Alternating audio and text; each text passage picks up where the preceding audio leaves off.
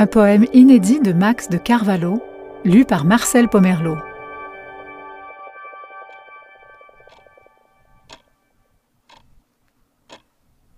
Je ne suis pas toujours moi-même. Il s'en faut.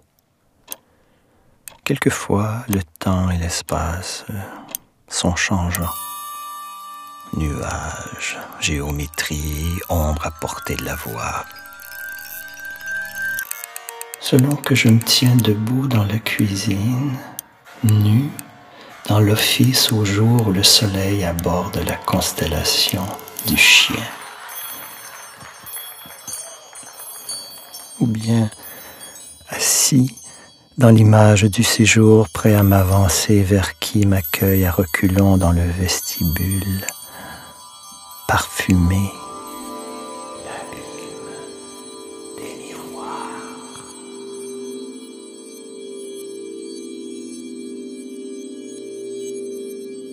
Il s'en faut que je sois le même, toujours couché de tout mon long sur le carrelage de la cuisine.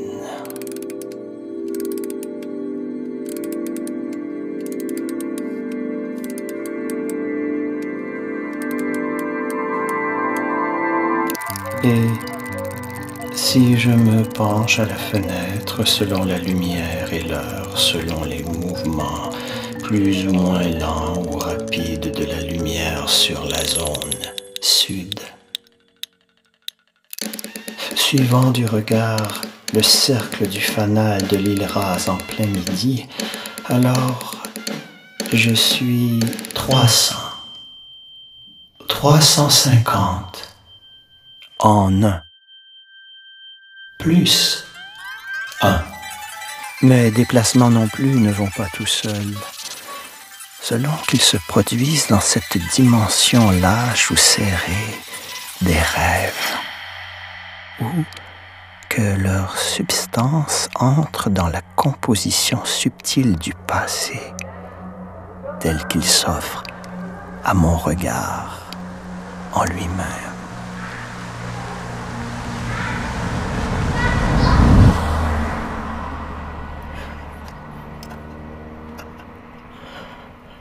Alors, je me laisse là, sur le point d'être où j'en étais, et de me détacher pourtant jusqu'à entrer vivant dans cette part nulle, maudite ou pacifiée, d'en venir à devenir là, nulle part ailleurs, étant partout des foules me rassemblent dans leur clameur qui monte des rues sans que je puisse les voir tout à fait comme si j'y étais enfin. Au pied de l'immeuble du front de mer, caressant du regard la brise, le sel venu du large passe sur les immeubles exactement comme s'il se pouvait que nous fussions hier et je m'emboîte le pas.